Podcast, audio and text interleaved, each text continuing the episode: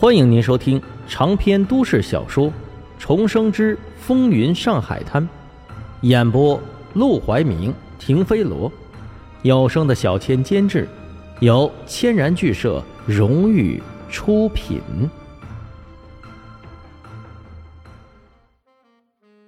第七十九章下套。把计划详详细细的说了一遍之后，沈梦生举起酒杯。那天在聚宝楼，荣叔一开始生气，对各位使了些手段，还望诸位不要记仇，以后都是黄公馆的人。咱们干了这杯酒，就不计前尘往事，一笔勾销，如何？好，你太客气了，能在黄公馆做事，那点小伤小痛算什么？就是，那就不叫事儿。众人一起干了杯酒，气氛立即变得热络起来。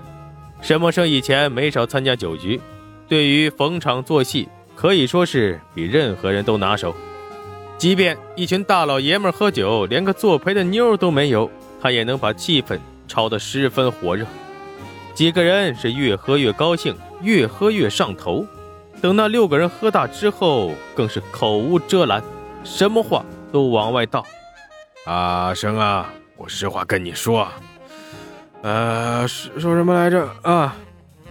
我们知道，当时就是你帮我们说话，把我们救下来，你就是我们的救命恩人，再到父母。呃，对，阿生，你要是不嫌弃，我跟你结拜，咱以后就是亲兄弟。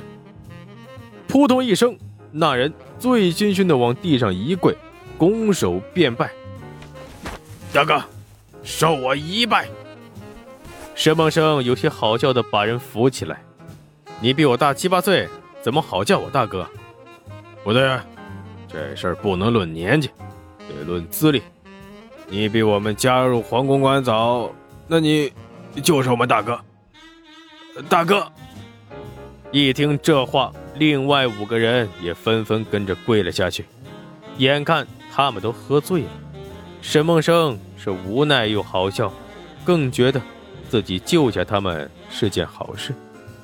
这五个人都是生活中他遇到的最普通的人，根本不是什么大奸大恶之辈。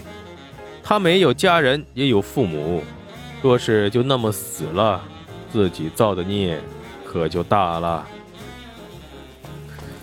让掌柜的找来六辆黄包车，把人一个个送走之后，沈梦生也出了一身汗。他来到柜台前，朝掌柜的问。多少钱？呃，一共一百六，给您抹个零，给我一百五得了。好，谢谢。怕自己暴露，沈梦生特地没有选在春生饭馆吃饭。他从兜里掏出钱，一张一张仔细的数完，递给掌柜的。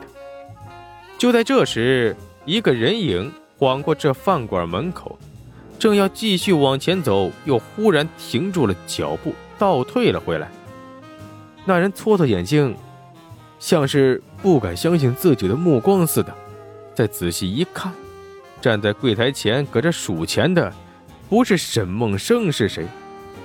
哎呦，这小子发达了，都能到这种地方来吃饭，还能随身带这么多钱。杜明咽了口口水，摸了摸自己空空的裤兜，忽然火从心头起，恶向胆边生。眼看沈梦生给完了钱，朝门口走来，他立即躲进一旁的小巷子里，偷偷的跟在沈梦生的后边追了上去。这几天忙，沈梦生已经好一阵子没见过小张、小陈了。今天他得见这两人一面，不然放着太久不管，只怕他们又生别的心思。要调教人，就不能半途而废。到了春生饭馆附近的老地方，沈梦生刚刚站住，打算等人过来，一把利刃就抵到了他的后腰上。别动，把钱交出来，快点！听到这个声音，沈梦生不禁皱了皱眉头，借着掏钱的动作往后瞥了一眼，这一看，顿时笑了。来人竟是杜明。你这是干什么？少废话，让你掏钱就掏钱。快点，再磨叽，老子白刀子进红刀子出。沈梦生把两个裤兜都掏干净，无奈着看着他。你瞧，没了，一共就这八块钱。你放屁！刚才在饭馆里，老子明明看你掏出来一把子钱。原来是刚才在饭馆里盯上的他。沈梦生了然，却是满脸无辜。你也看见了，我的钱都付酒钱了，真的只剩下这八块，要不然你自己搜。杜明自然是不信的，便一手拿着刀抵着他的肚子，另一只手则在他的身上上上下下摸了起来。可惜摸了半天，还是摸了个空。我没骗你吧？操！杜明气得咒骂一声，又抬头，眼神不善的瞪向沈梦生。可以呀，你小子发达，哪来这么多钱？老实交代。这事儿你不知道吗？文瑶退的彩礼钱呢？我二叔把东西变卖了一番，家里的境况就好了些。杜明恍然大悟。忽然又满脸凶恶的看着他，娘的！你不说老子还忘，那钱本来就是文瑶的，你凭什么要回去？你他娘还给老子！沈梦生听到这话，差点笑了出来。还？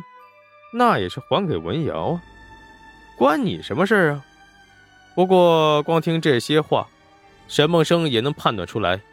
只怕是文瑶跟这个杜明的关系有些不清不楚，导致杜明觉得文瑶的就是他的。想到此处，他忽然有些感谢文瑶跟自己解除了婚约。不然说真的，什么时候文瑶给他戴顶绿帽子，他都不知道。不是我不还你，这钱都花的差不多了，本来就一百多块钱，加点首饰，首饰一变卖也就一百多块。三百块钱，一百还债，剩下两百给了我，我花的就剩下这八块。一听这话，杜明差点吐血。三百块钱，这才一个多月就给花光了，这小子怎么比自己还败家？沈梦生打量着杜明的神色，忽然问道：“你很缺钱？”“废话，这年头谁不缺钱？”你要是缺钱，为什么不去黄老板的赌馆里玩几把？我听说他那里有钱人多，每天晚上几百上千的输出去都不带眨眼的。前几天还有个人在赌馆里赌钱一夜暴富，从此就没去过赌馆，专心吃香喝辣享福去了。这事儿你不知道？这他怎么能不知道？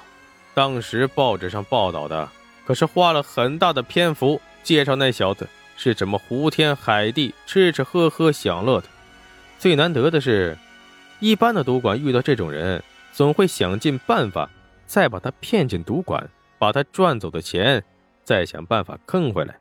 可是黄老板的赌馆没这么干，就这么把人放走，随便他享福去了。